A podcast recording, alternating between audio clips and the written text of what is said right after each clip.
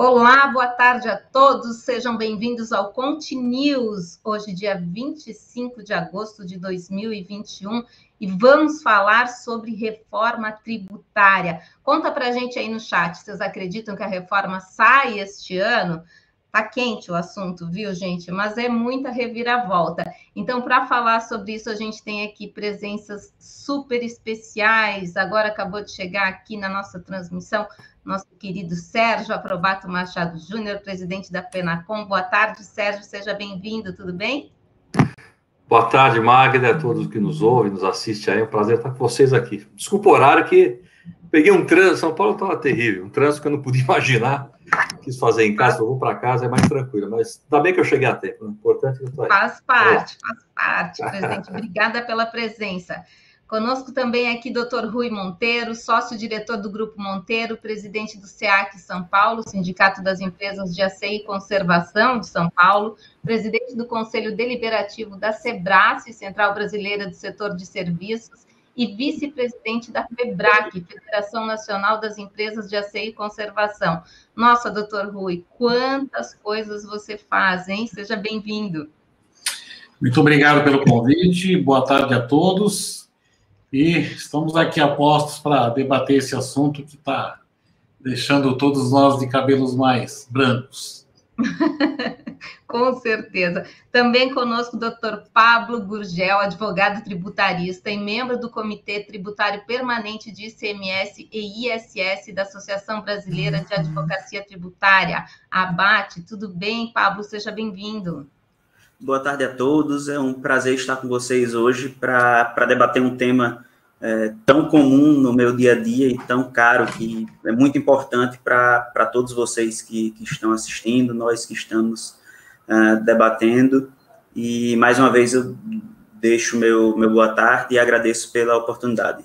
Obrigada, Pablo. E fazendo a mediação desse nosso encontro aqui sobre reforma tributária, nosso querido Vanildo Veras, contador estrategista. Boa tarde, Vanildo, tudo bem? Boa tarde, tudo bem, Magna? Muito obrigado por mais uma oportunidade. Quero aqui trazer um abraço ao meu sempre amigo, irmão, colega de, de algumas batalhas, presidente Sérgio Aprobato, onde eu tive o privilégio e a honra de compor a sua diretoria no Sescom São Paulo. É sempre um grande privilégio estar ao seu lado, viu, Sérgio? Ao Pablo também, doutor Pablo o doutor Rui, onde nós temos a certeza de trazer aí algum de, um debate interessante para a gente avançar um pouco mais sobre esse tema tão importante. E a todos os que estão assistindo aqui, nós pedimos encarecidamente, antes que a Magda faça também o pedido, eu já vou pedir para que vocês não se esqueçam aqui de, é, de acionar o sininho aqui, é de se inscrever no canal, acionar o sininho. E se você estiver gostando, à medida que estiver gostando do assunto, também dá um, um like aí para fortalecer o nosso debate e ampliar a, a, presença do canal aí nas mídias sociais.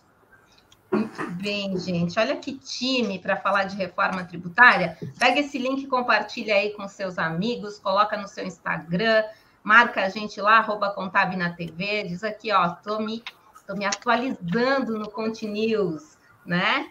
Faz isso daí que ajuda todo mundo, inclusive os colegas, a virem para cá e se atualizarem. Presidente Sérgio Aprobato, eu quero saber de bastidores, né?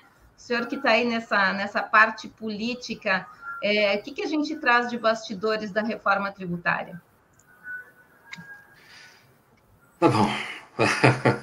Boa, excelente pergunta. Dá para ficar o dia inteiro falando de bastidor de reforma tributária, mas, uh, na verdade, a gente tem hoje, vamos dizer, ser bem segregado. Projetos de governo, né? Dois projetos fatiados aí, né? Uh, na Câmara, os dois, dois projetos de lei, uh, um sobre tributos indiretos e o outro sobre o imposto de renda, tributos diretos. Muito bem.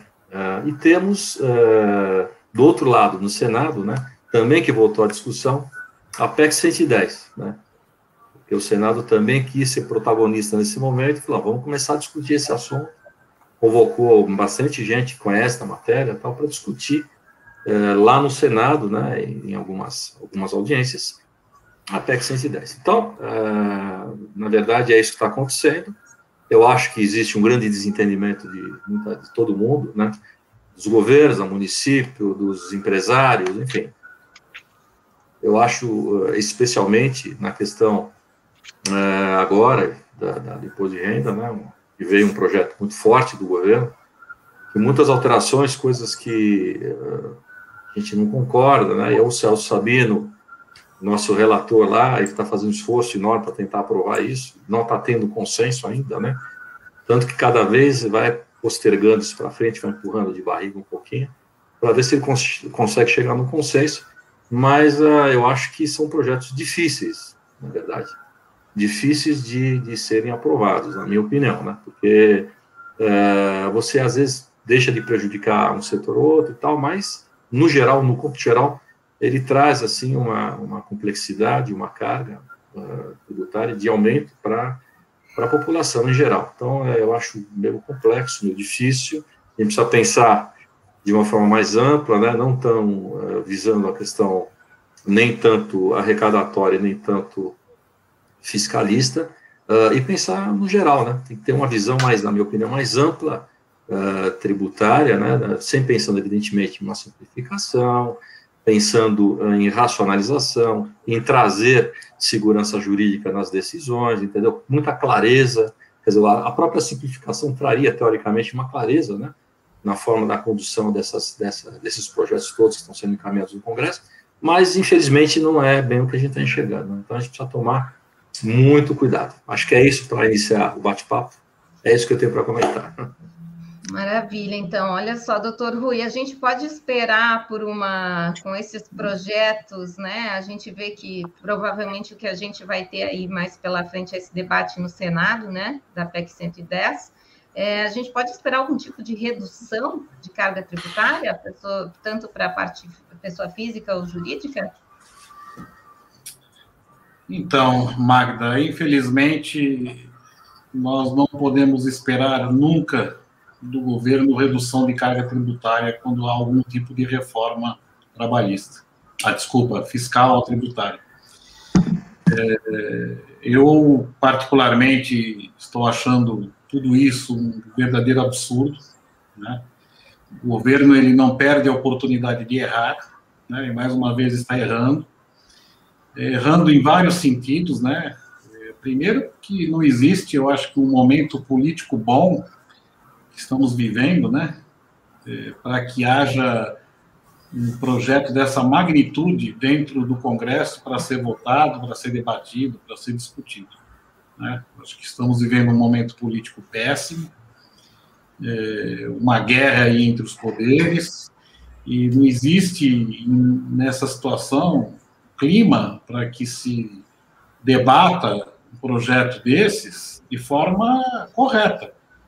Porque é um projeto que põe em jogo muita coisa, né? Põe em jogo o futuro desse país, futuro do Brasil, o futuro das empresas, é, e da forma como ele foi apresentado, desculpa, é uma, é uma incoerência total é, do Ministério da Economia apresentar esse tipo de projeto, é, da forma como foi apresentado, na pressa que ele foi apresentado, sem nenhum tipo de discussão, ele simplesmente entregou um projeto lá é, sem o conhecimento, sem o debate nenhum tipo de comissão, nem nada.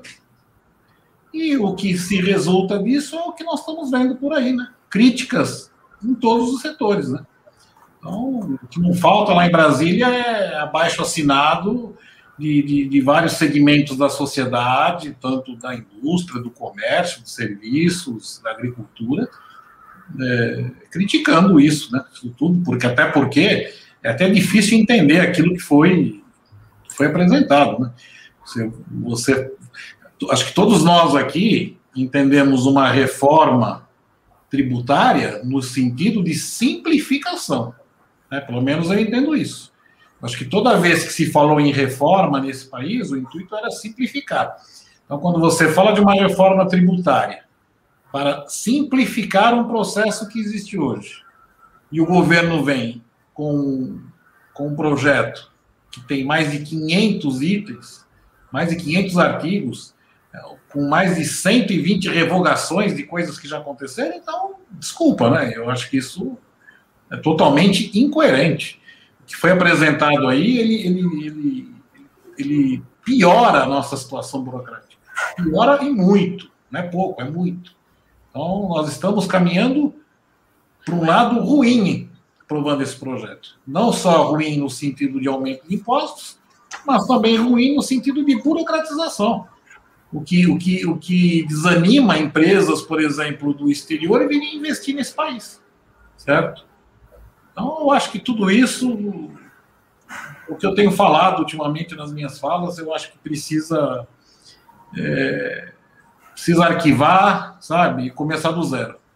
Sabe? Eu acho que tem que deixar tudo como estava e começar do zero. Eu acho que tem que haver um, um, um governo, o Ministério da Economia precisa criar uma comissão técnica muito bem feita para que se debata um projeto de reforma tributária realmente é, decente, se apresente à sociedade essa, esse projeto, é, porque da forma como está hoje, se nós aqui, por exemplo, que estamos dentro desse meio, que conhecemos um pouco, estamos confusos, imagina a sociedade o que está tá pensando disso.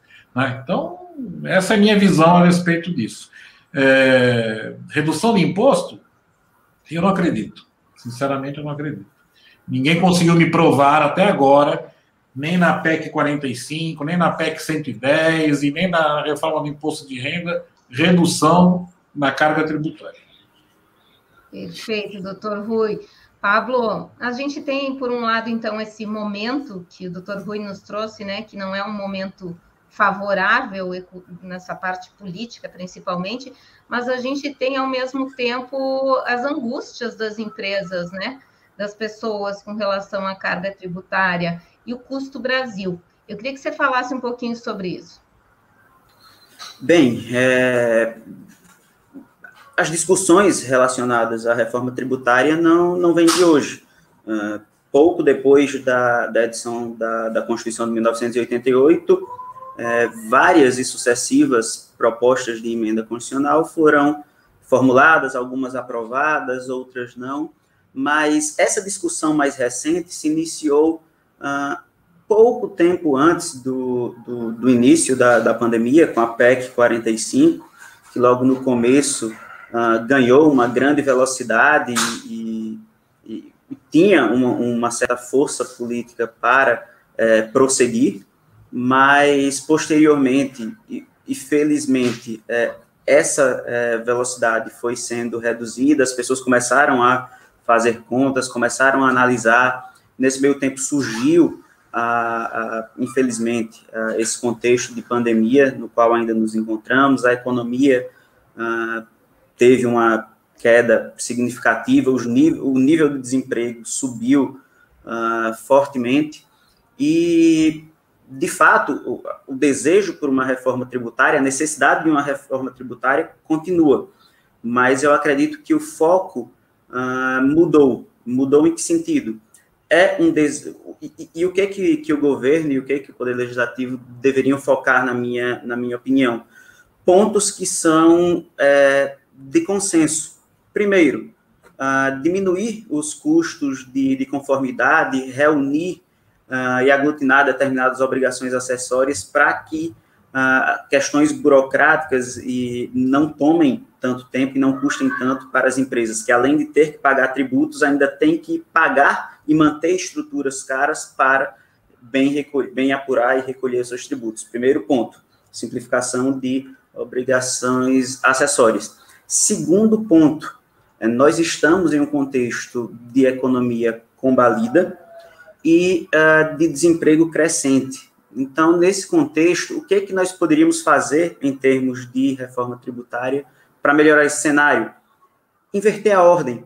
Ao invés de pensar uh, inicialmente na tributação sobre o consumo, com a proposta do CBS, que o governo uh, trouxe no, no ano passado, e é, reforma da tributação da renda, que, que o governo trouxe recentemente, nós deveríamos mudar o foco, pelo menos na minha opinião, e pensar na, na reformulação da tributação da folha de salários, porque nós temos é, a contribuição previdenciária patronal, as contribuições para terceiros, outras entidades, Sistema S, uh, o, o RAT, FAT, enfim, e que acabam tornando a contratação muito, é, muito onerosa e induzindo a, a, a proliferação de, de, desenvolvimento de atividades econômicas informais. Então, de nada adianta, pelo menos na, na minha ótica, nós pensarmos em uma tributação sobre o consumo sem ter um mercado é, com dinheiro para comprar, nem tampouco uma tributação da renda se é, muitos atualmente se encontram, uh, se encontram sem renda.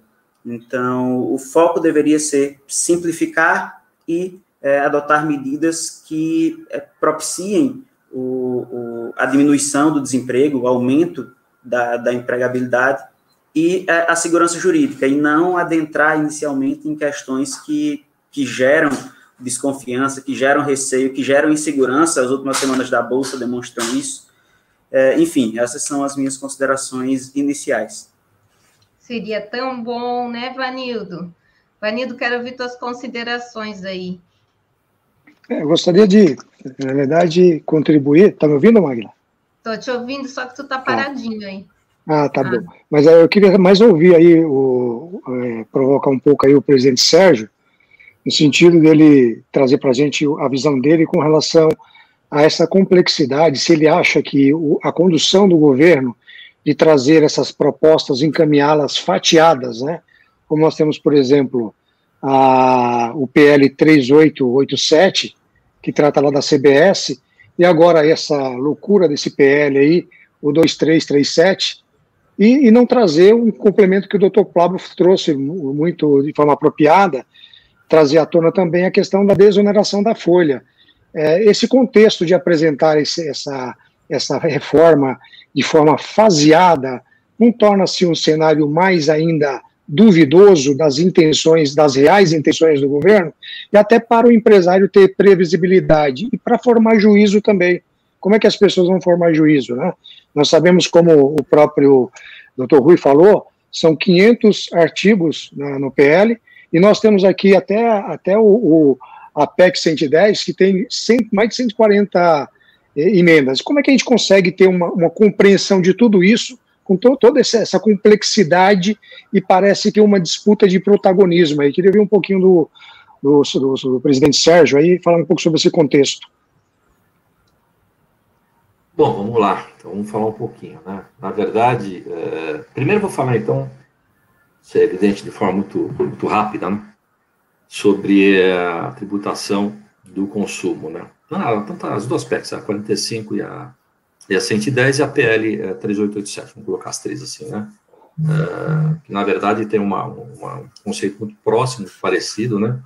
E que e muito difícil. Então, primeira coisa, né? Uh, nessa questão da unificação dos tributos, né?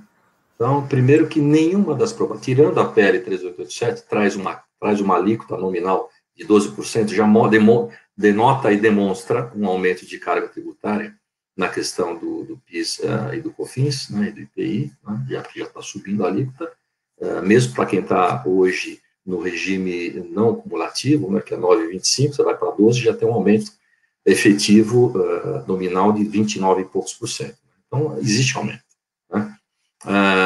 Outra coisa, um conceito importante que em todas as propostas estão falando é que é da amplitude da base de cálculo. Quer dizer, outra situação que eles querem colocar na mesma, mesma, na mesma sacola aí algumas coisas que hoje não são tributadas nem pelo ICMS, por exemplo, e nem pelo ISS, né? Locação, por exemplo, né? Então, e coisas desse tipo. Então, a gente está percebendo. Então, que vão gerar, evidentemente, além de, de, de, eh, gerar mais insegurança jurídica, porque vai ter muita discussão nos tribunais, né? é, traz sim é, uma, uma, um critério ruim, na minha opinião, nessa unificação numa única alíquota.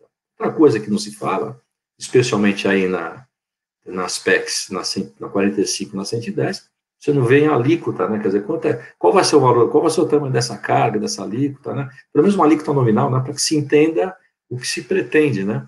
É, na verdade, não tem por quê? Porque eles estão falando que ao longo do período é que vai se adequar, ter uma alíquota de referência, mas não está escrito em lugar nenhum, nem no, no, nos projetos, não está escrito essa alíquota de referência. Está muito na fala, mas na, no papel não está escrito nada. Outras situações né, é, relativas a essa, essa questão, a própria, a própria definição, por exemplo, da, das empresas simplificadas, né? O regime simplificado, quem está no Simples Nacional, por exemplo, não tem clareza, não tem lugar nenhum, nenhum artigo, dizendo o que vai acontecer com essas empresas. Você imagina que acaba com esses cinco tributos que estão unificados na, nas tabelas do Simples Nacional, vão deixar de existir, né?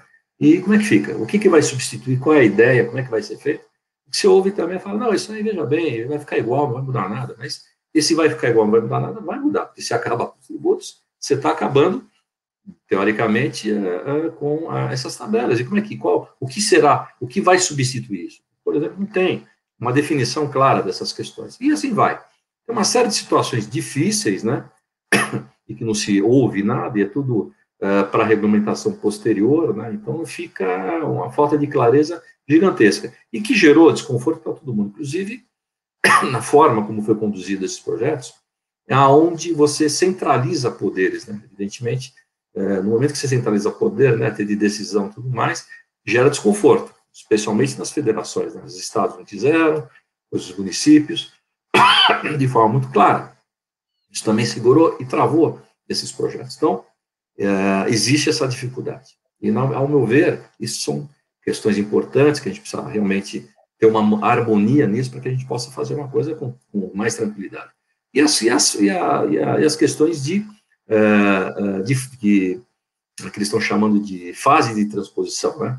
Numa fala em cinco anos, outra em dez anos, quer dizer, isso é um absurdo, né? Você trabalhar com dois regimes diferentes, de moeda diferente, de tributo diferente, quer dizer, isso é uma loucura, né? Isso é uma loucura, vai burocratizar as empresas, vai trazer mais, mais custo para todo mundo.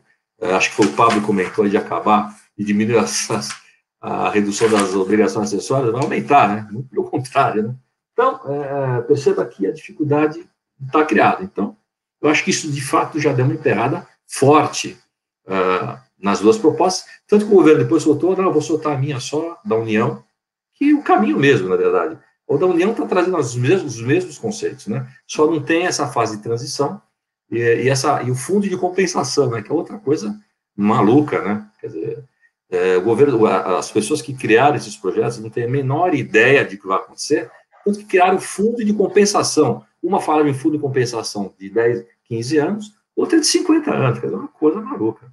Não tem nem lógica o governo, a União ficar compensando os estados que tiveram perda né, por esse período aí, né, por 10 anos, ou por 15 anos, ou por, ou por 50 anos. Então, eu acho, sinceramente, que isso, é, como bem disse o Rui, quer dizer, tem que, isso aí tem que esquecer e vamos pensar diferente. Vamos com outros, outros critérios, né? Isso na questão de tributos indiretos. Na questão da tributação direta, na depois de renda, é, quando o governo soltou essa, essa PL, na verdade, comecei a ver aquilo, fiquei é, arrepiado. Falei, pô, vai aumentar, de fato aumenta a carga tributária muito, né? Quer dizer, se parar para pensar, vamos falar, vamos falar de carga tributária, vamos falar de alíquota nominal hoje. A alíquota nominal para quem está no lucro real, por exemplo, é 34%, né? E é, se você fizer os cálculos, né? Isso no projeto original, né? Não, não, não no substitutivo, mas no original, é, com, essa, com esse desmembramento da tributação, que hoje é só na, na, na, jurídica, cobrar os dividendos, a gente não pode fazer esse desvínculo, tem que vincular. Aí eu já vou explicar o porquê. Se você vincular a soma desse, desse, dessas cargas, né, desses, desses tributos cobrados, na verdade, porque atrás de uma pessoa jurídica sempre tem uma pessoa física, na verdade, é, quem vai pagar a conta é, uma, é alguém, né? Uma pessoa física vai pagar essa conta aí. E essa tributação iria de 34 nominal para 43,2 no original. E mesmo com essas reduções feitas, a última, né, que eu lembro, o último quarto uh, substitutivo que o, que o Celso Sabido fez, a gente chega a uma carga, para quem está no lucro real, de 39,2. Quer dizer, não é que aumentou a carga, não é que diminuiu, não, aumentou. Só que aí você fala, mas diminuiu uma empresa, tal. Né? Mas então vamos pensar, por que que lá em 95 o Everaldo Maciel, ele inteligentemente ele fez essa tributação na, na pessoa jurídica. Ele fez primeiro porque é, ele tinha duas questões é, para serem resolvidas. Uma delas, uma questão interna até da própria Receita Federal, e ele confessou isso, né? É, eu já gravei com ele e tal, e algumas vezes ele tem falado isso também abertamente. Quem já ouviu o Everardo falar, já escutou isso dele, né? O que, que ele disse? Ele falou: olha, o problema que a gente tinha no Brasil naquela oportunidade era a tal da distribuição disfarçada de lucro. E é uma coisa dificílima de se controlar. Eu falo, a Receita Federal montou uma estrutura de fiscalização e a maioria dos fiscais, eles eram voltados a esse tipo de situação. E de difícil de controle, muito difícil. Né? Então, gastava-se muito, internamente tinha um custo elevado e não era eficiente. Então, na verdade, o que, que o governo pensou naquela oportunidade? Em duas situações. Primeiro, se a gente tributar na, pela, pela jurídica, a gente antecipa uh, o recolhimento do dividendo, porque ele pode existir, pode não existir. Mas, de qualquer maneira, se eu cobro do lucro, já estou na empresa, eu já estou cobrando antecipadamente. Então, já está me antecipando imposto. Muito bem. Isso era uma questão. E outra, e acabar com essa questão da distribuição disfarçada de lucro, que ao longo desses 25 anos acabou, enterrou essa situação. Né? E você pode ver que nessa, nessa proposta colocada agora, ele tem um capítulo inteiro disso, de distribuição disfarçada de lucro. Não sei quantos artigos está lá, mas é um capítulo inteiro falando disso. Quer dizer, está trazendo de volta uma série de burocracia, uma série de trabalho, vai aumentar o custo das empresas por conta de uma série de controles que eles querem é, resgatar que eram, que eram ineficiências do passado. Não há necessidade de trazer tudo isso. Então, uh, essa é uma questão muito difícil, muito ruim. Então, a gente já começa a ver as dificuldades que estão sendo criadas. Né?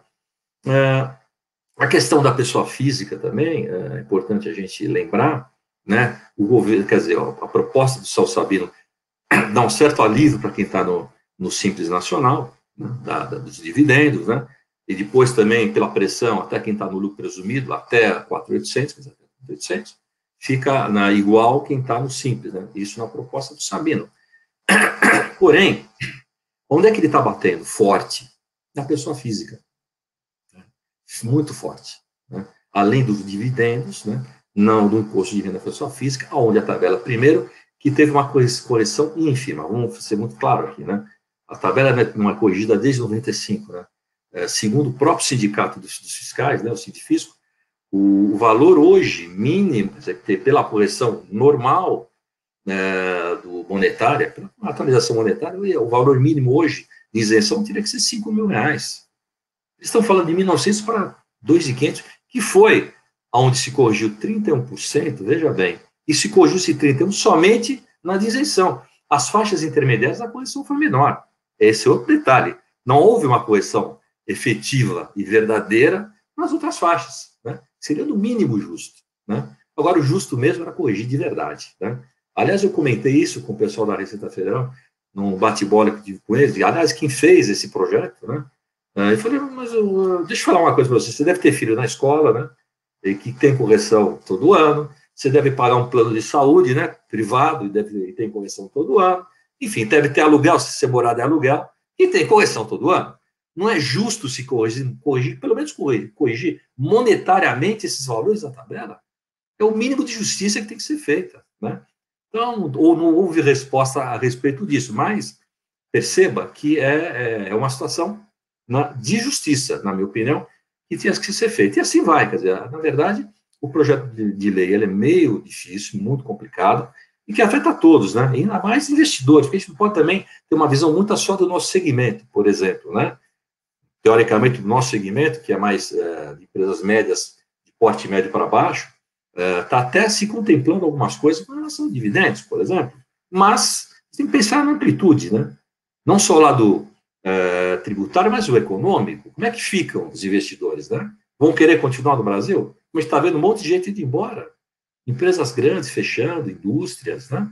A sua Panasonic foi embora, a Sony foi embora, a Ford foi embora. Por quê? Porque o país ainda está em segurança, na verdade, de segurança jurídica, né, de tributações que às vezes não se contemplam, e agora, por exemplo, essa PEC que está se aprovando, os pre precatórios, isso é uma vergonha. O que é precatório? Precatório é uma dívida que o governo tem para com o contribuinte e que agora quer dar o calote, ele quer pagar isso em não sei quantos anos, percebe?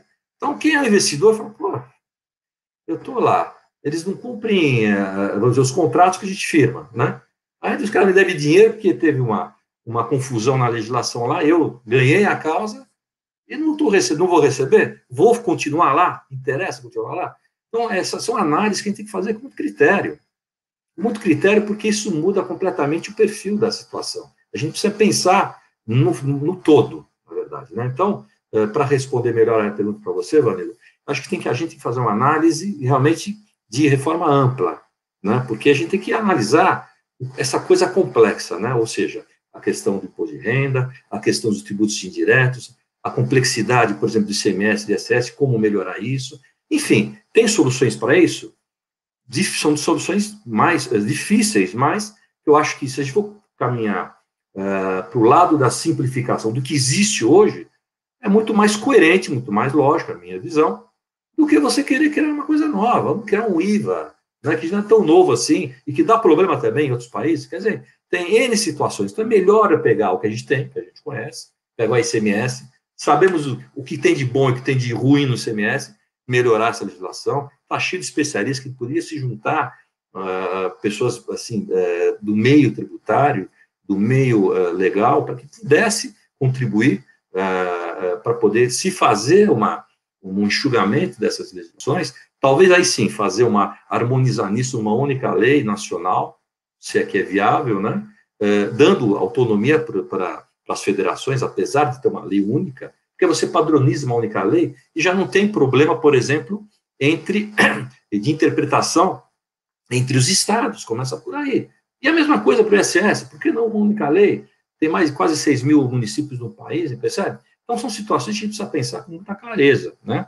Pensar com muita clareza. Então, acho que é muito mais simples, e muito, muito mais simples. Simples nada é, trabalho todas darão, mas é muito mais fácil pensar numa coisa nessa linha, né? nesse caminho da padronização, da simplificação, aonde poder se, se mexer e se, alterar para resolver alguns problemas, até de guerra fiscal, enfim, né? dando autonomia aos municípios, aos estados, para tentar chegar em algum conceito, em algum, em algum consenso também, né? porque a gente tem que ter essa visão, né? A visão muito clara, a gente não pode perder investidores, né? Geralmente são as empresas grandes ou grandes investidores. Então a gente precisa também tentar preservar isso, trazendo segurança a essas empresas, a essas pessoas ao país, né? E tem, precisamos pensar no que está acontecendo no país hoje, no país que está hoje com um aumento de juros, né? E uma inflação que ainda está controlada, mas está tendendo a perder o controle. Isso é muito perigoso. Precisa tomar muito cuidado com essas questões, né? E tudo isso que está acontecendo, você vê o próprio sinalizador do pagamento precatório, o que, que é? É o caixa do governo que está com dificuldade, né? A gente precisa pensar em todas essas situações, né? E a gente precisa ter muito pé no chão. Então, é, para não fazer as coisas de forma atabalhoada e rápida, também sou favorável a não, não fazer isso, esse processo como todo, agora, nesse momento. Acho que a gente tem que ter realmente mais pé no chão, mais tranquilidade, melhor deixar do jeito que está por enquanto, e vamos analisar com mais critério, amadurecer isso na sociedade, para que a gente construa aí, projetos mais adequados à nossa nação. Doutor Rui, esperar é, é o que a gente está ouvindo aqui, esperar para fazer depois de uma forma melhor, num momento melhor. Mas esperar não, não pode ter consequências para a gente também? A gente não deveria já fazer algo? Olha, é, nós convivemos com esse modelo tributário é, há muitos anos, né? E eu acho que esperar mais um pouco, quando eu falo esperar, não significa é, protelar, significa esperar no sentido de que, como eu disse, que seja feito um estudo mais profundo é, é de, de toda essa reforma que quer ser apresentada, né, para que haja um entendimento sobre isso.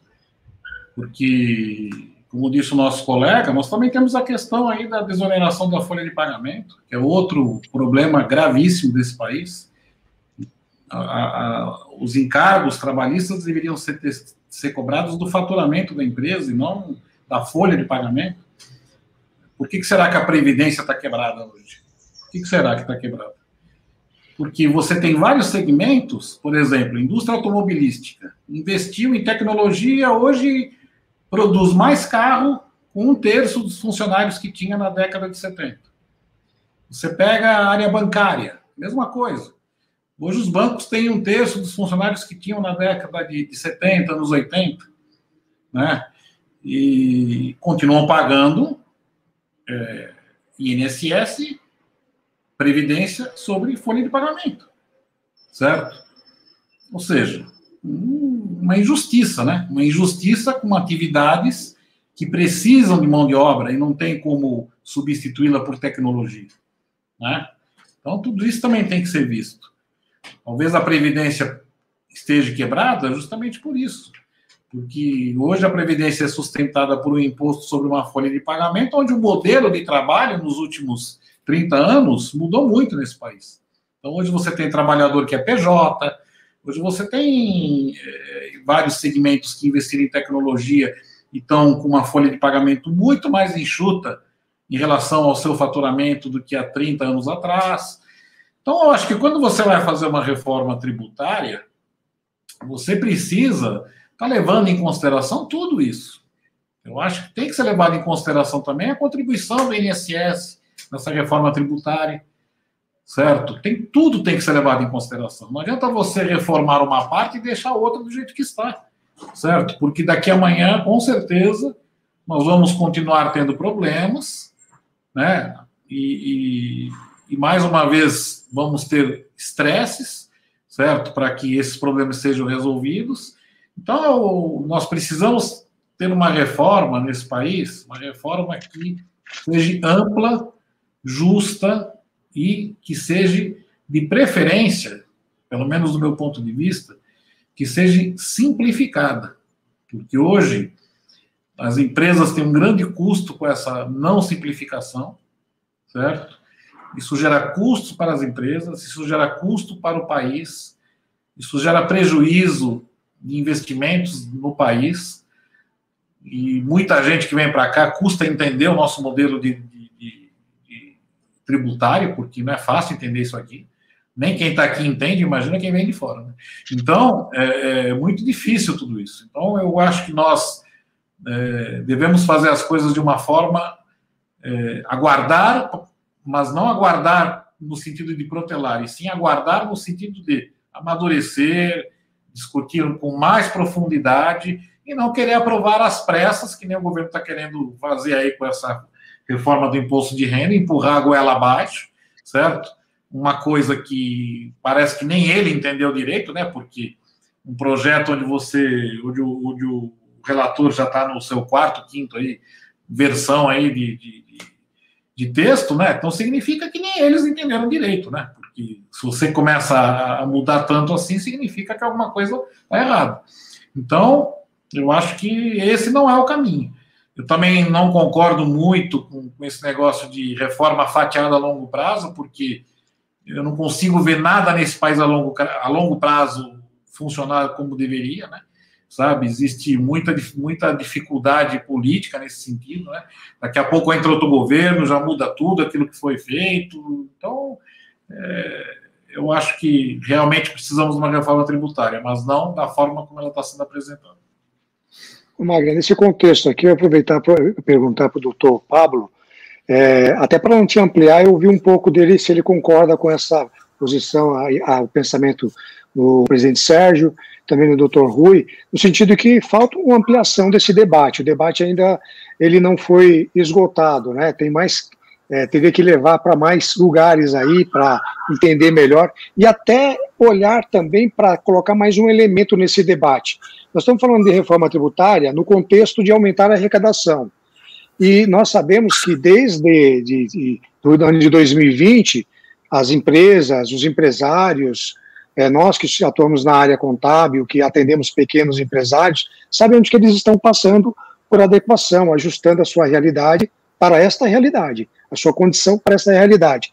Até a dona de casa, será que o governo também não poderia trazer alguns elementos, como, por exemplo, olhar a realidade do nosso país, olhar a realidade dos serviços que eles prestam, o tamanho do Estado, para aí sim trazer mais esse elemento, e aí talvez contrapor um pouco o que o doutor Rui falou, que não há espaço para reduzir a carga tributária. Eu gostaria de ouvir um pouco a sua opinião a respeito disso. Bem, é, eu vou dividir essa minha resposta em dois pontos. Uh, o primeiro deles, para retomar um pouco aquilo que o Aprobato e o Rui uh, trataram, e o segundo momento, para eu adentrar especificamente nessa, na, na, resposta a essa indagação. Primeiro, é, uma preocupação, sim, que nós devemos ter é com a forma como eventualmente se daria essa, trans, essa transição entre os dois modelos, porque é, no lugar de simplificar, é, o, a transição poderá trazer, muito pelo contrário, uma maior complexificação do cumprimento da, das obrigações acessórias e a, as, das apurações, até mesmo porque dois sistemas estariam convivendo durante um, um certo período. Um que, de fato, tem muitos defeitos, tem muitos pontos a, a melhorar, mas que, quer queira, quer não, nós já convivemos com ele e o conhecemos, uh, e uma realidade nova que nós não sabemos como, uh, que resultados trará para a sociedade e para a economia. Um segundo ponto, é, ainda com relação à pergunta que o Rui uh, respondeu, a minha, meu posicionamento é muito, muito objetivo, no sentido de que, se for para piorar, é melhor deixar do jeito que está, para que a gente possa é, refletir e estudar com, com mais vagar para poder uh, buscar uh, acertar nessa reforma. Nós, o que nós não podemos é errar nesse momento, sobretudo nesse momento é, onde nossa economia não está é, nem de longe como nós desejamos e como uh, é, como deveria estar se nós não, não estivéssemos passando por esse cenário atual de, de, de, pandemia. E um terceiro ponto, ainda com relação ao que, ao que o Rui falou, uh, quando deu exemplos de, de pessoas que, enfim, de investidores estrangeiros que vêm para o Brasil e custam a entender, na realidade, se vocês conhecerem algum uh, estrangeiro que veio para o Brasil e conseguiu compreender o sistema, eu gostaria de ser apresentado para ele, porque nem nós próprios conseguimos compreender uh, esse sistema. Mais uma razão para que o nosso foco, uh, ao invés de, de mudar é, sensivelmente a, a, estrutura e os mecanismos do, do, nosso, do nosso sistema e assim uh, pegar de surpresa e prejudicar uh, determinados setores e, a realização, e inibir a realização de certos investimentos, começarmos por pontos em, por pontos em comum, vamos simplificar as obrigações acessórias, vamos nos voltar realmente para a tributação da, da, da, folha de salários. Uh, e aí, entrando especificamente agora na, na, tua, na, na tua indagação, uh, hoje em dia, se me perguntam uh, como está a reforma tributária, ou se a, a PEC 110 será aprovada, eu costumo lançar cinco perguntas. Primeiro, se ela será aprovada, porque atualmente, sobretudo com as últimas declarações dos membros da, da Câmara dos Deputados e do Senado Federal, há meio que uma certa tensão, por enquanto que a Câmara quer focar na reforma fatiada, na, na, no PL do imposto de renda e eventualmente depois retomar o, o da CBS, o Senado já defende aquilo que eles denominam a verdadeira reforma tributária, com a PEC 110 e que não fosse subserviente a, ao governo. A segunda pergunta é como isso se dará, porque há uma tensão entre União, estados e municípios. Uh, as últimas reuniões que, que tiveram no Senado, os estados meio que se manifestaram um pouco favoravelmente uh, e, em certo sentido, na realidade, em, em grande medida, aliados ao, ao, ao projeto do, da União, mas os municípios não.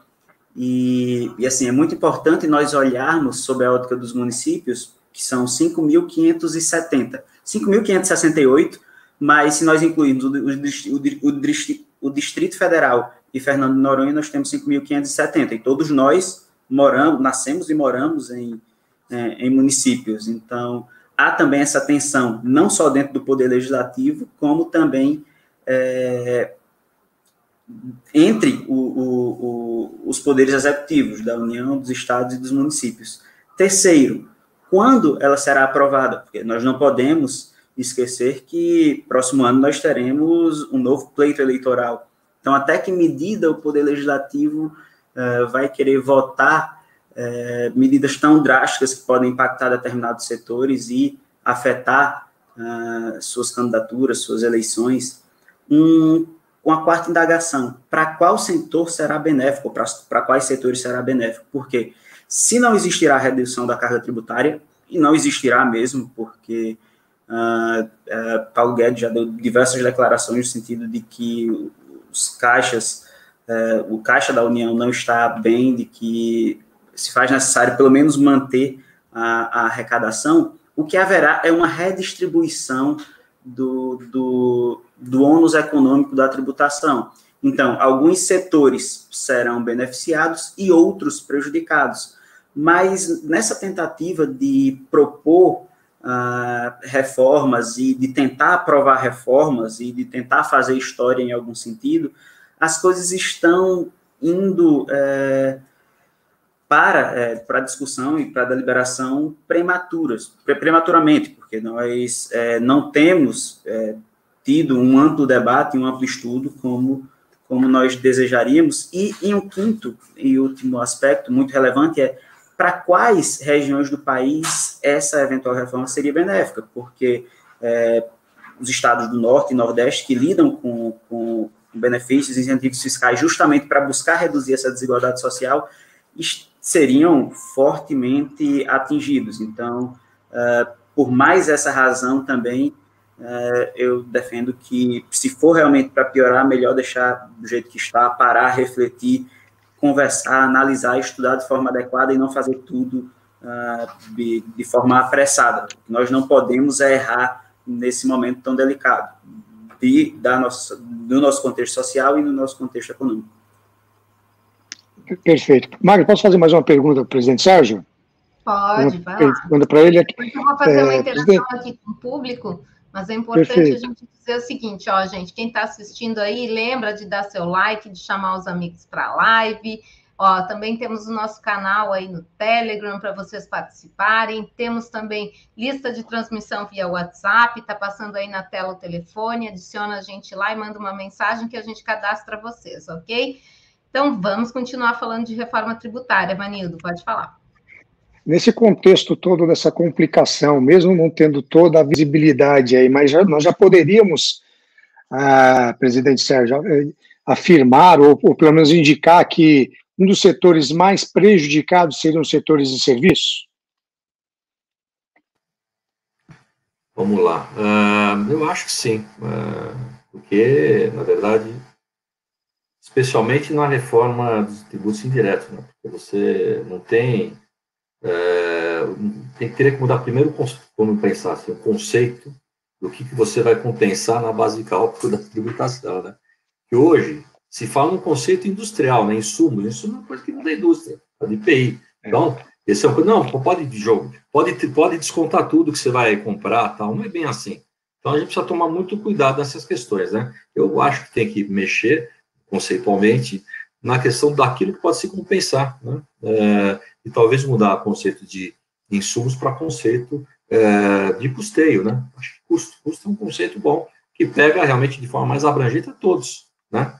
é, que aí você não só em compras que vai são é, diretamente ligadas ao, ao, seu processo vai produtivo, vou colocar assim, né, é, especialmente nas cadeias industriais, de comércio, mas no próprio serviço, né, você tem algumas coisas que você compra, que você consome no seu negócio, na sua relação, né, é, e contratos de manutenção, lá, essa coisa toda, mas o custo, por exemplo, no setor de serviço, muito pesado, muito forte, é justamente o de pessoal, né, e geralmente custo de pessoal é, envolve pessoas mais intelectuais, pessoas que têm um trabalho mais, uh, mais abrangente, especialmente as atividades de profissão regulamentada, por exemplo. Né? Então, eu acho que é a questão de custeio. Mas, enfim, eu acho que, sem dúvida nenhuma, nesse, nesse particular, sim.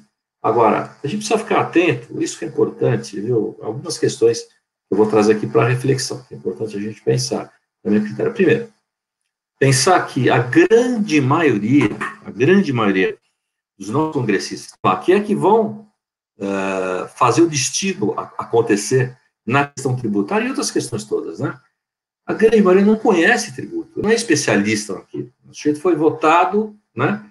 Muitas vezes uh, tem uma formação totalmente diferente, né? E é normal isso, né? Então, veja a dificuldade desse, desse uh, ou deputado ou senador que está lá, né?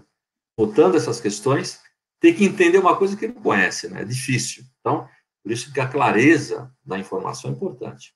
Por que, que eu estou comentando isso? Porque a narrativa do governo é muito ruim, às vezes, né?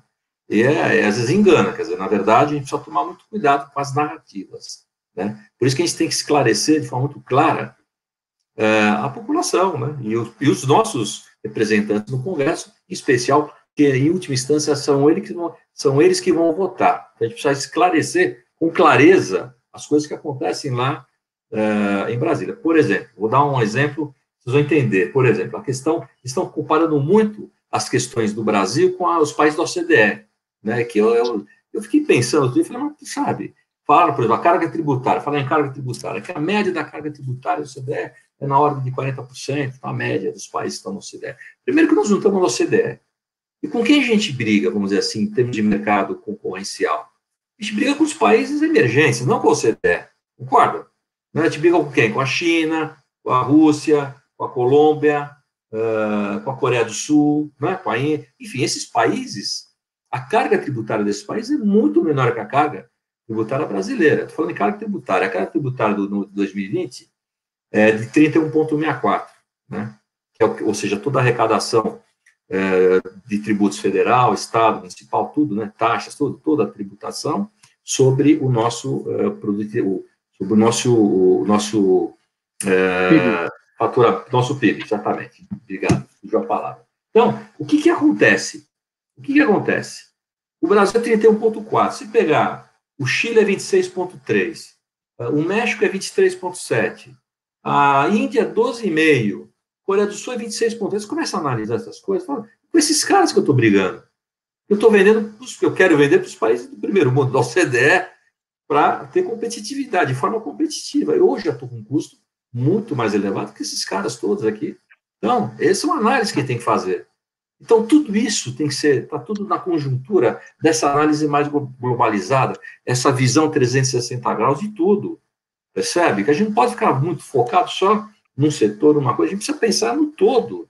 No todo. Por isso que eu ainda volto a falar, só para fechar minha fala aqui com vocês, eu sou muito mais favorável e me sou muito mais simpático a um projeto que lá, inclusive, é pensado como emenda na 110, que é do Simplificar Já, que é um projeto traz esse conceito de simplificação, especialmente da legislação estadual, do ICMS e do ISS.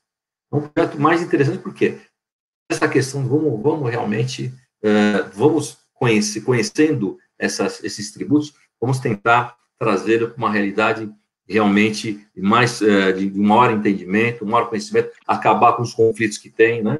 Hoje, num tributo como outro. E eu brinco sempre dizendo o seguinte: é muito mais fácil muito mais, a gente consegue enxergar melhor.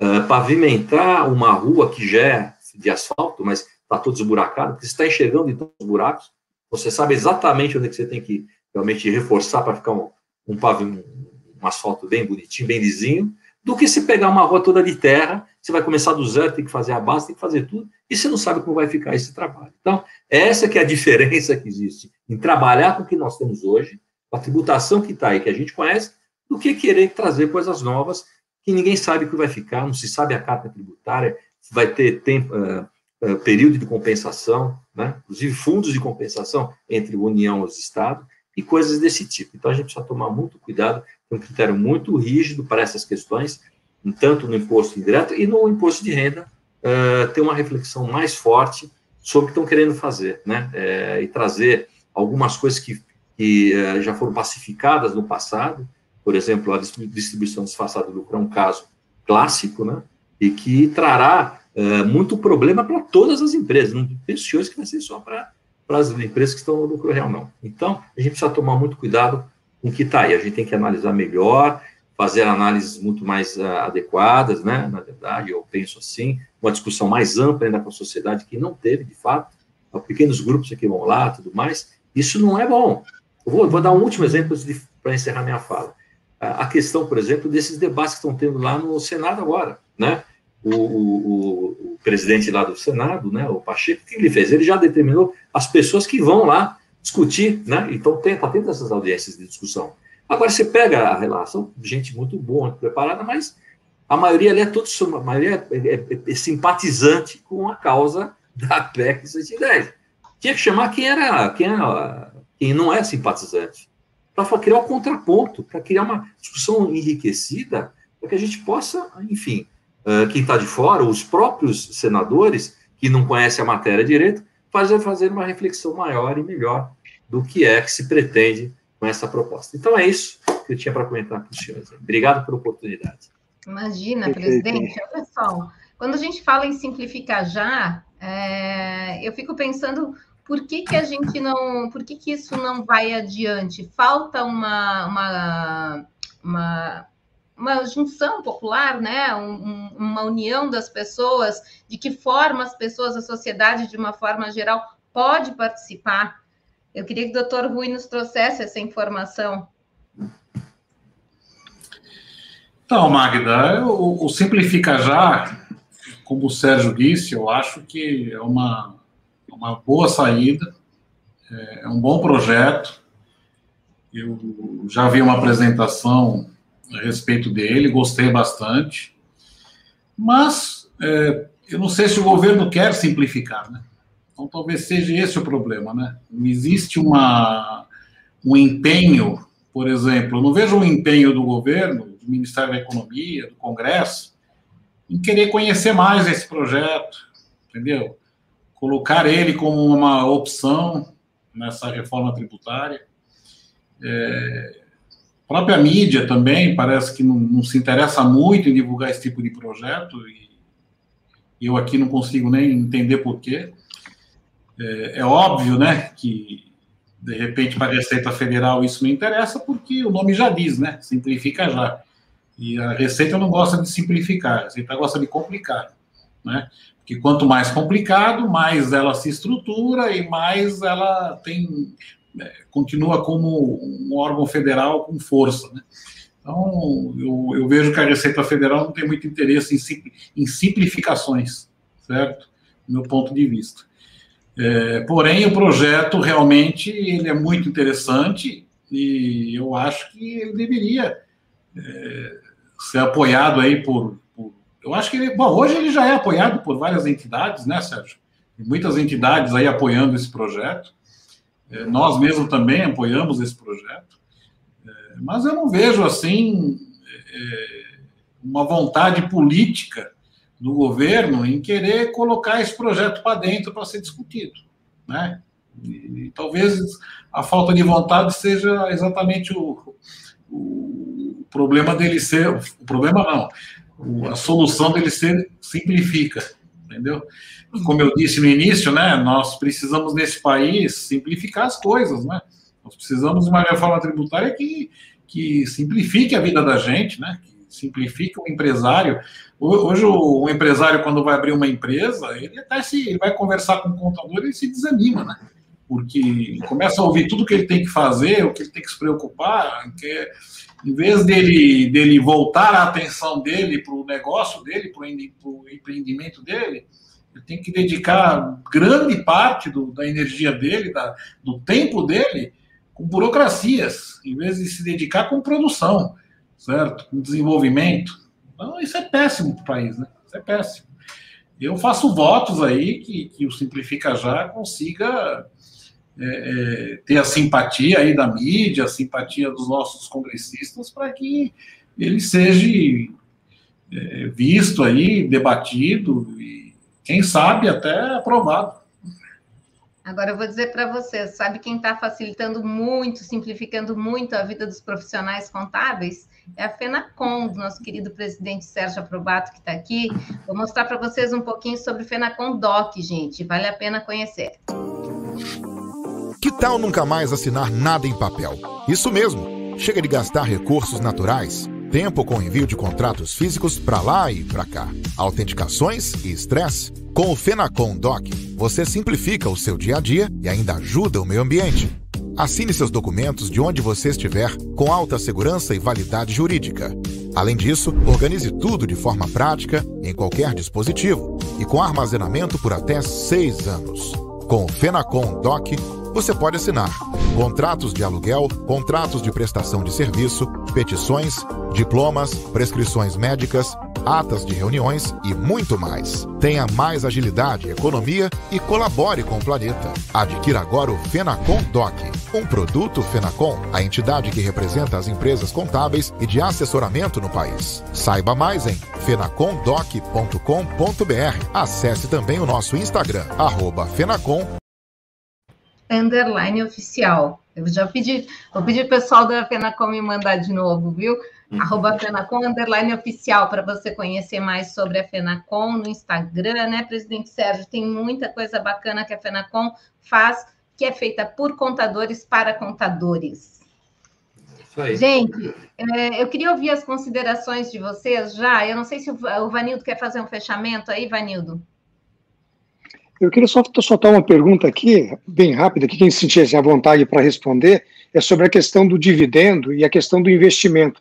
Há um discurso do governo que quer incentivar, estimular o empreendedorismo. Por outro lado, quando a gente sabe, o próprio presidente Sérgio falou de 95, 95 a gente, a partir de 95 a gente deixou, 96 na verdade, deixou de tributar os dividendos, e esta questão de da tentativa de tributar os dividendos não seria uma, uma decisão e totalmente inadequada no sentido de espantar, não só de espantar, como de esvaziar imediatamente. Nós sabemos que várias empresas estão passando por dificuldades, mas aquelas que teriam o lucro, elas não teriam esse capital, não estariam, não haveria uma retração aí do, uh, dos investimentos no nosso país, ou quer dizer, não havia um uh, escape da moeda, quer dizer, a gente não ia esvaziar os cofres das empresas aí, porque as pessoas vão fazer isso de forma inteligente, se houver essa tributação. É, uh, bom, posso responder. Na verdade, eu, eu acho que isso que você colocou é uma realidade, até porque é um absurdo, porque vai ele querer tributar os dividendos que estão lá acumulados, né, os lucros acumulados, vamos dizer assim, né, de anos uhum. anteriores, está no balanço da empresa, o chefe não distribuiu, ou que não distribuiu, não tinha caixa, que não quis, você vai, vai tributar agora, quer dizer, você está pegando uma situação anterior e quer tributar depois você cria uma lei daqui para frente, quer dizer, uma coisa é, que vai judicializar, vai formar fila nos tribunais aí, esse tipo de situação, quer dizer, é criar mais confusão e mais insegurança jurídica também. Então, deixa eu pensar com muito critério, com muito carinho, porque empresário, meu amigo, ele faz conta e faz conta. Especialmente, vamos falar de forma ampla e clara, os grandes investidores. Óbvio, o cara faz conta. Está fazendo conta tal, e ele percebe que, por exemplo, a tributação da nossa, dos países vizinhos aqui são mais favoráveis, entendeu? E ele pode continuar uh, trabalhando com o Brasil, que está no Mercosul, por exemplo, sem tributação nenhuma, né? O acordo que foi feito lá no, Paraguai, né, em Assunção, né? Então, não tem problema nenhum. Ele pode ir para o Paraguai, pode ir para o Uruguai, pode onde ele quiser, tá certo? e faz conta, se tiver essa condição, ele vai embora. Então, essa, é, a gente precisa tomar muito cuidado, muito cuidado, certo? Porque uh, afeta todo mundo, né? Porque é uma cadeia, o efeito dominó. Se começar a pegar empresas grandes e começar elas começarem a ir embora, porque o Brasil está nessa insegurança tudo mais, e faz uma tributação difícil para todo mundo, né? E começa a cercar de tudo quanto é lado, quer dizer, aí o sujeito vai querer realmente ir para outros lugares, né? Mas mais tranquilos para não ficar. Uh, e outra, e com um país que às vezes não entrega umas coisas que promete entregar e não entrega. Vide o caso dos precatórios, né? Isso é um calote, na verdade. Precisa tomar muito cuidado e a gente precisa ter uh, muita responsabilidade nesse momento, um momento delicado que passa o mundo inteiro, e o Brasil em especial, por tudo que está acontecendo. Né? Então, a gente precisa tomar, uh, ter esses critérios assim, bem determinados. acho que a questão do dividendo, e a questão, todas as questões, né? O, na, o não, o não, a não remuneração dos juros sobre capital próprio, enfim, né? Uma série, os próprios fundos eh, privados, que já deram uma melhorada, mas não está maravilhoso. Então, são todas situações de, que, de quem tem recurso e que pode, a qualquer momento, ser do país, né? Se ele tem dinheiro na mão, meu amigo, ele faz o que ele quiser, é um cigano. Ele põe o dinheiro dele onde ele quiser. Só que o legal ele achar que é legal botar o dinheiro no Brasil, porque é um país bom, um país que não tem terremoto, não tem maremoto, o povo é bom, o povo é trabalhador. Então vamos manter o dinheiro aqui. Vamos só dar tranquilidade para ele poder fazer isso. Né? Então a gente precisa pensar no todo. É isso que é isso. Nosso país é sensacional, né, gente? A gente viaja é e tudo, mas o Brasil a gente vê o potencial que tem e é triste ver que fazer o simples é tão complicado. Agora tem visitinha para a gente aqui, Ellington, tudo bem? Seja bem-vindo. Olá, pessoal, estamos escutando aí? Fala, doutor. Tá muito, muito bom, Sérgio, estava te escutando aí, olha, é isso aí, deu uma aula aí, né, para nós e, e a gente fica preocupado realmente porque é, nós devíamos ter um país né, de Estado e não de governo, né, onde a gente tinha que ter metas independente do presidente que vai ter, independente do, né, disso, a gente deveria ter metas como Estado, como país, e não como é, um presidente ou um partido político, enfim, né?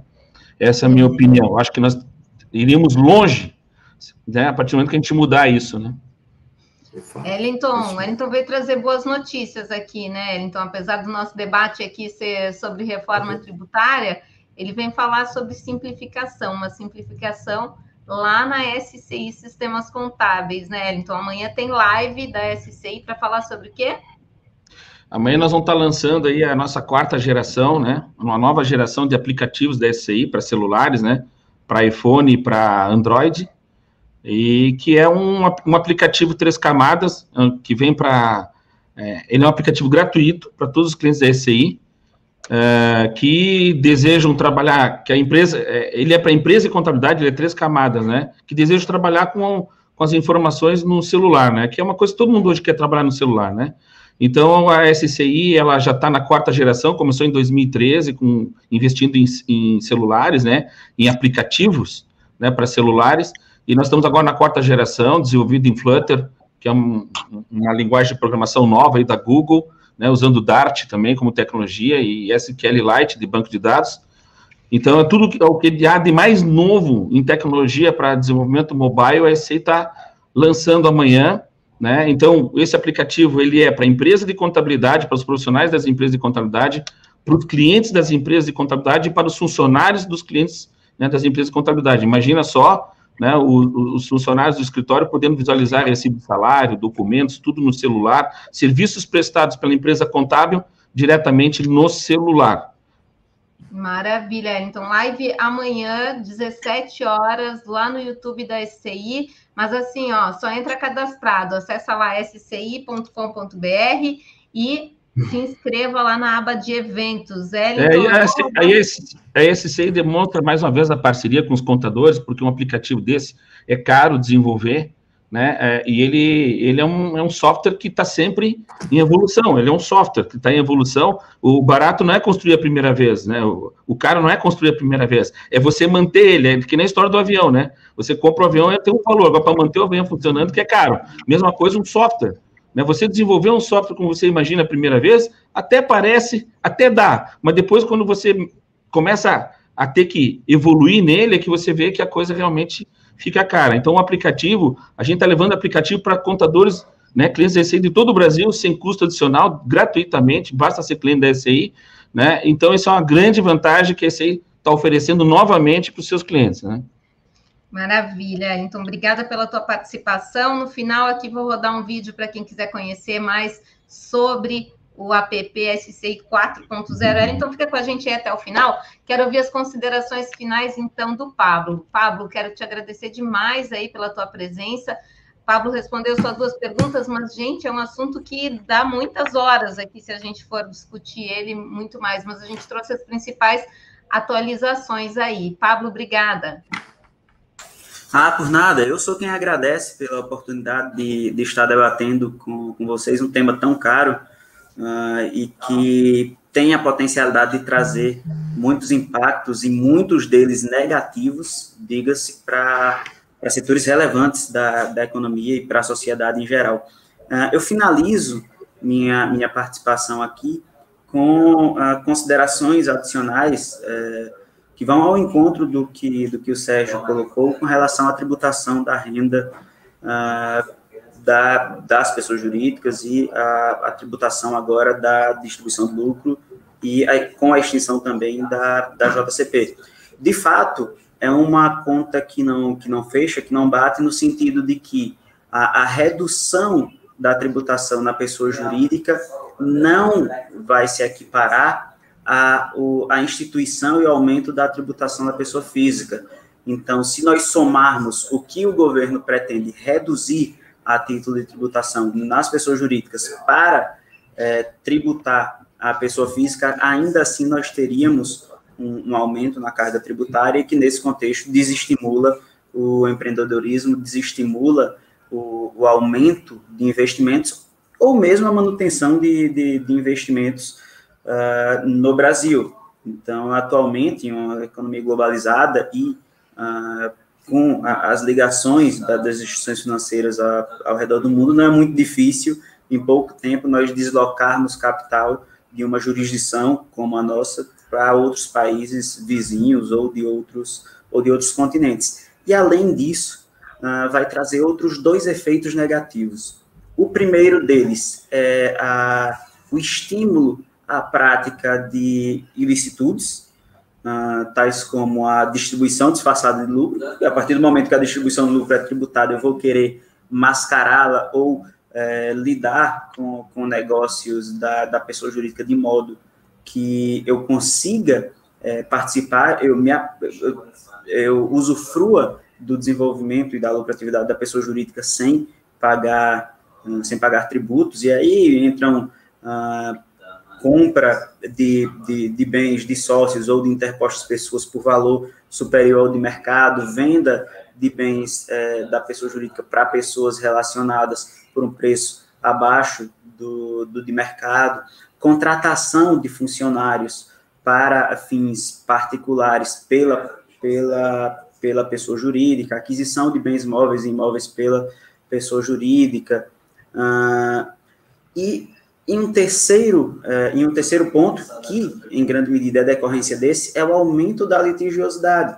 Uh, vamos pensar quantos e quantos autos de infração mais serão lavrados, quantas e quantas mais discussões serão é, levadas até o CARF, até o Poder Judiciário, e isso vai de encontro com a, a mentalidade que o governo demonstrou ah, de dois anos para cá, de tentar mudar a, a, filosofia da relação do fisco com, com o contribuinte e, e aproximá-los, não mais é, manter aquela situação de, de conflituosidade, de inimizade, de cada um buscando seus próprios interesses e os dois lados perdendo, para buscar uma aproximação para um, que possam cooperar, colaborar e todos saírem, saírem ganhando. Então, também por essa razão, a, a tentativa de tributar a, a renda nos moldes pretendidos com a tributação da distribuição de, de, de dividendos, a, a, a, enfim, a revogação da, da, da da, da JCP, isso vai trazer é, reflexos negativos indesejados e vai aumentar a insegurança jurídica e os custos é, decorrentes dessa, dessa litigiosidade que prejudica a todos. Obrigada, Pablo. Doutor Rui, quero ouvir suas considerações finais aí. Bom, é, eu acho que ficou bem esclarecido aqui nessa, nessa conversa hoje que a reforma trabalhista, infelizmente, não né? agradou. Né? A reforma trabalhista, infelizmente, não agradou ninguém. Né? Nenhum setor, é, todo mundo está descontente com tudo que foi apresentado. O governo vem com esse discurso que não haverá aumento de carga tributária, nós sabemos que isso é uma mentira, certo? E que vai haver aumento de carga tributária nesse modelo que está sendo apresentado, né? É, a questão do dividendos, é, para mim, é uma, uma, uma coisa sem nexo né, baseado até naquilo que já foi falado aqui hoje. Né? em 1996, 95, existia isso e foi suprimido porque havia uma dificuldade da receita, ou quem sabe dizer, né, dificuldades para gerar facilidades, talvez para alguns.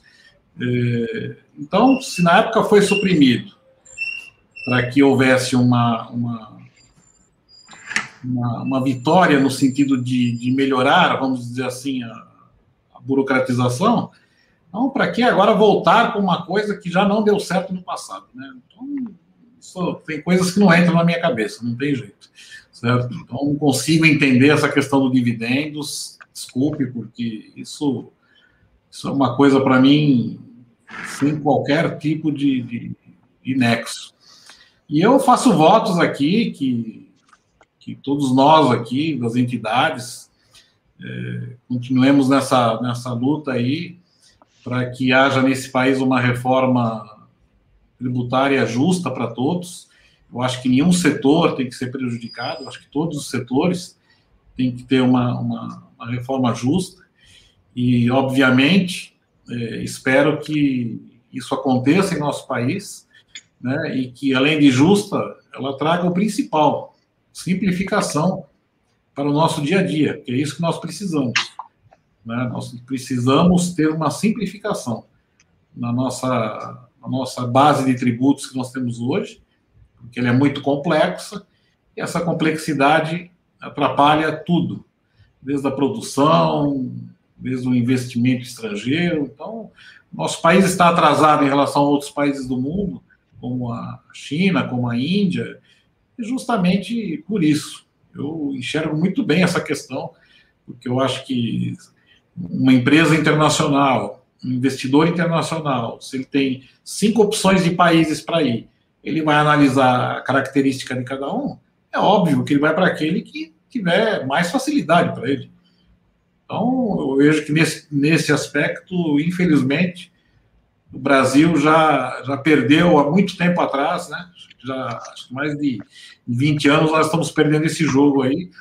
E o que vem sendo apresentado é parece que é para acabar de perder o que resta, né? Então, é, faço votos aí que, que, que, as entidades, que todos nós consigamos aí é, alertar, tentar fazer com que nossos congressistas abram os olhos e vejam que esse é um péssimo caminho para o país. Obrigado. Obrigada, doutor Rui. Presidente Sérgio. Bom, eu primeiro queria agradecer a oportunidade de participar desse debate gostoso aqui com o Rui, o Pablo, o meu irmão, meu amigo Vanildo, pessoa que eu gosto muito, tenho grande admiração pelo trabalho dele. Com a Magna, você controlando o trabalho sempre com muita eficiência, né, Magna? E essa é a última inserção do nosso irmão aí, o Wellington, né? Maravilhoso. E Wellington, eu vou querer dar uma olhada nesse teu produto aí, viu? vou querer conhecer. Final, Daqui a vou querer conhecer. Então, mas... Sim, sim, uh... presidente, obrigado. Imagina, eu, eu acho que, na verdade, é, tem que eu sei que a, gente, a, cara, a carga desse programa é pesada, né? Porque é um assunto difícil, maçante, mas é importante todo mundo levar essa, essa conversa para quem? Para quem você votou, se você tiver proximidade com essas pessoas, né? Eles conhecerem, porque acho que é um critério democrático da gente poder realmente falar o pensamento de quem. Nós, nós representamos uma classe que tem uma abrangência muito forte, né? São empresas de contabilidade que estão no Brasil inteiro, quer dizer, 76 mil empresas que atendem 98% das empresas do país. Então, a gente sabe que eles sofrem lá na ponta. O que acontece, as coisas que estão que estão por trás de toda essa mudança, que são coisas difíceis de acontecer. Não é uma coisa simples, né? E por tudo que a gente já comentou aqui, a gente precisa ter muito critério, muito cuidado, né? Eu acho que é, é importante a gente ouvir mais a sociedade. Espero de coração que o, o, Senado, até porque se ele aprovar até que 110 mil na, na correria agora, não sei se vai ser o caso, né, eu acho que trava, porque isso volta para a Câmara né, e vai parar lá. E vice-versa, acho que se aprovar os, os, projetos de lei na Câmara e for para o Senado, também para lá, porque, primeiro, que é um problema político aí também, né, muito triste falar isso, né, não deveria ser um problema político, deveria ser um problema de visão da nação, né, do crescimento do país, né, é isso. Mas, infelizmente, também tem a questão do protagonismo, né? Isso é outra coisa que é difícil e é ruim. A gente precisa pensar muito mais uh, no conjunto das situações para tentar melhorar o ambiente interno do país, para tentar melhorar, crescer.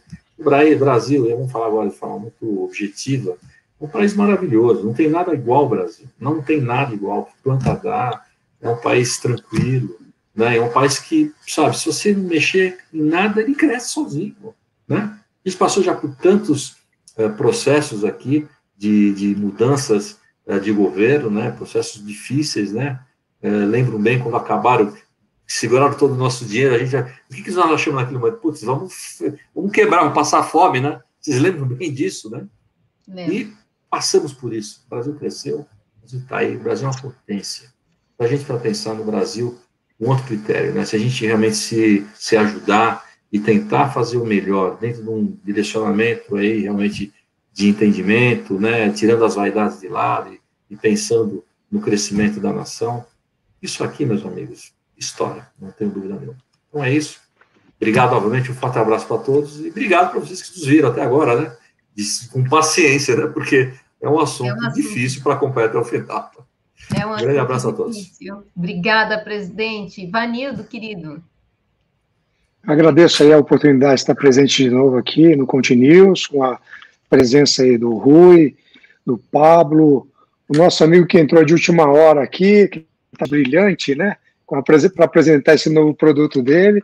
E o meu querido irmão Sérgio aí, que eu quero inclusive aproveitar esse momento para agradecer como empresário contábil e ficar falar, assim, manifestar a minha gratidão pelo trabalho que ele vem fazendo à frente da FENACOM, um trabalho que nós sabemos o quanto ele deve se dedicar e abdicar dos seus afazeres, né? Mas eu senti ausência hoje a ver um vídeo lá e ver depois as pessoas falando lá, batendo palma para o, o senador da PEC é, 110, mas como o próprio presidente disse, nós temos que ter informações e discursos divergentes para buscar uma convergência. Então, eu espero no próximo vídeo que tenha lá no Senado, que tenha lá a FENACOM para contrapor essas ideias que estão aí, viu, presidente? Mas, de qualquer forma, já agradeço aqui todo o seu trabalho e empenho perante a classe contábil e, a, e as demais empresas prestadoras de serviço pelo Brasil. Um forte abraço a todos, aos nossos internautas também, até uma próxima oportunidade. Gente, se não ouvir a classe contábil para fazer uma reforma tributária, vai ouvir quem? Né? Essa é uma pergunta que a gente tem que pensar. Ellington, obrigada a todos. Gente, vamos ver vídeo do. Magda, Magda eu quero também agradecer. Entrei, entrei aqui, é, eu só estava vendo o Sérgio, quando eu estava na sala ali esperando, não tinha visto ali o, Paulo, o Pablo, nem o Vanildo, nem o Rui, e dizer que para mim é uma, pô, uma, uma, imensa satisfação estar tá aqui com esse pessoal aqui, poderoso aí, né, da contabilidade, estar tá junto aqui, e para poder, enfim, apresentar um pouco da, da nossa empresa, da SCI, né, uma das poucas que é 100% do Brasil, né, a maioria hoje aí já é multinacional, já não já não já não está mais aqui, né? Então a SCI é daqui, é do Brasil, é de Santa Catarina, é de Blumenau, é nossa, né? Tá bom? Então vamos ver o vídeo aí, Magda. Obrigado. Obrigada, gente. Olha aí, vamos ver SCI, SCI app 4.0.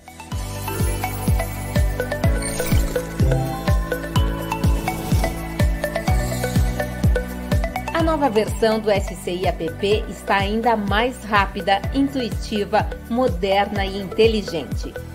Totalmente novo, com as tecnologias mais modernas do mercado, desenvolvido em Flutter e Dart do Google.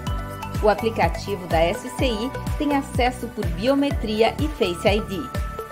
Com tecnologia em três camadas, atende a empresa contábil, seus clientes e os profissionais dos seus clientes novos recursos implementados para aumentar a segurança das informações e a interatividade. Agora ficou mais fácil para fazer a gestão e organização dos processos da empresa através da visualização em cards. O SCI App 4.0 é personalizável com a marca da empresa contábil e tem mais. Com o recurso de drag and drop, é possível organizar os acessos mais frequentes e os botões na tela inicial. O acesso a relatórios possui agora os novos menus de impostos e honorários, além de filtros rápidos para visualizar os itens vencidos, próximos a vencer, em cobrança e muito mais. O aplicativo ainda permite realizar a gestão multiempresa de matriz e filial e facilita a comunicação entre a empresa contábil com seus clientes para solicitação de serviços e atendimentos. Os profissionais dos clientes das empresas contábeis também podem acessar todo o histórico dos recibos de férias, salários e outros documentos publicados de maneira simples e prática e o melhor, os profissionais da contabilidade podem compartilhar relatórios e documentos via WhatsApp ou e-mail, abrir novas solicitações, suportes ou acessar conteúdos da TV SCI e do FAC SCI. Tudo isso com acesso 24 horas em qualquer lugar. Baixe agora o SCI App 4.0 e ofereça esse diferencial para os seus clientes. Tá na mão, tá no futuro com a SCI. Muito bem, gente, tá aí. Olha só, e tem mais, tem mais coisa para mostrar aí, viu, Wellington? Amanhã, lembra vocês que o aplicativo 4.0 da SCI ainda não está nas lojas de aplicativo, viu? Ele vai estar amanhã a partir das 17 horas, quando começar a live da SCI, vou estar lá apresentando junto com o Wellington, junto com o Vilmor, vai ser muito bacana. E quero mostrar para vocês também que em fevereiro teremos Conescap, né, presidente Sérgio? Pois é, verdade. Bom, bem lembrado. É, tá aqui, Vai ser um maravilhoso em São Paulo, depois de 30 anos, a nossa capital paulista aqui, né? Nos preparando com muito carinho, com muito gosto, esse grandioso evento nacional para todos que nos visitarem aqui. Vai ser muito gostoso, tenho certeza. E já é um sucesso, porque a gente está lançando já agora as vendas aí, tá, uma coisa está subindo, viu? Muito bom.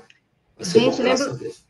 Olha só, antes de eu rodar o vídeo da Conescap, a gente tá semana, vai ser agora dia 13, eu acho que começa o evento do Sescom São Paulo, terceiro encontro regional online. Eu vou estar tá lá também apresentando esse evento junto com vocês e convido todos a aproveitarem, porque é são os últimos dias do primeiro lote, que é um lote promocional a 64 reais. São quatro dias de evento, é uma programação incrível todo mundo deve participar. Aproveitar que está aberto aí para o Brasil inteiro, porque antes precisava ir lá para São Paulo para conseguir participar desses eventos. Aproveitem, vocês com São Paulo arrebenta nos conteúdos, viu? Ô, Sérgio. No chat. Não. Desculpa, Magda, te cortar. Ô, Sérgio, o, em fevereiro vai fazer dois anos que esse aí não participa de nenhum evento contábil. E nós vamos estar tá lá voltando, nós vamos estar tá voltando com chave de ouro com esse grande, com esses dois grandes eventos aí, que foi foi unificado aí para 2021, Isso. com o e, e, e a, a Né? E vai ser, vai ser um sucesso, somos patrocinador master lá, né? Estamos juntos aí novamente com, com a FENACOM, com o SESCOM de São Paulo, com o CRC de São Paulo também, e todas as outras Sempre. entidades aí. Sempre nos prestigiando. Isso que é bom, ter parceiros como vocês, né? E seu produto é maravilhoso, você é demais. Obrigado, Aliás, obrigado. Eu quero, eu, quero, eu quero, esse produto aí, meu amigo. Vamos, vamos conversar. Vamos conversar. Bom, cara, pô, ouvindo de ti, só eu fico mais feliz ainda, com certeza. Mas é, mas é isso mesmo. Gente, é eu me despeço de todos vocês e vou rodar o vídeo da Fenacom. Dá tchau para vocês. Então, um ótimo restante de semana aí. Hoje é quarta-feira, ainda temos quinta e sexta-feira pela frente.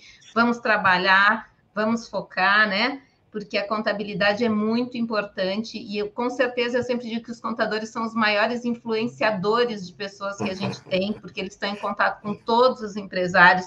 A importância desse debate pesado que a gente teve hoje aqui, ele é um assunto muito denso, mas quem tem que saber desse assunto é o contador, quem tem que palpitar sobre esse assunto é o profissional da contabilidade.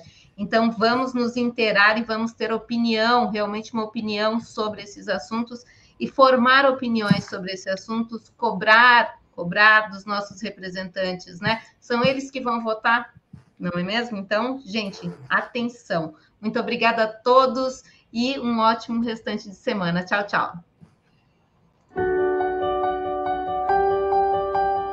Grandes desafios geram novos rumos, novas perspectivas novas visões. O mundo não será como antes. 19 Conescap e 27 Convecon juntas.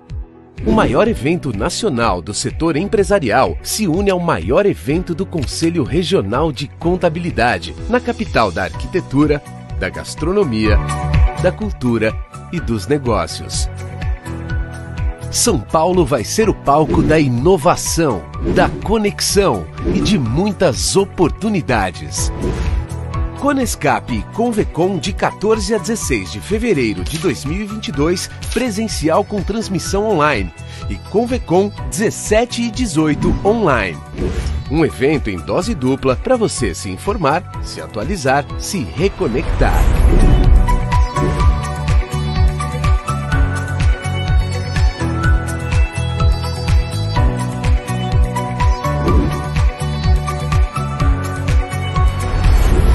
Hora de entender as mudanças, transformar as pessoas e adaptar os seus negócios para os desafios do hoje e do amanhã.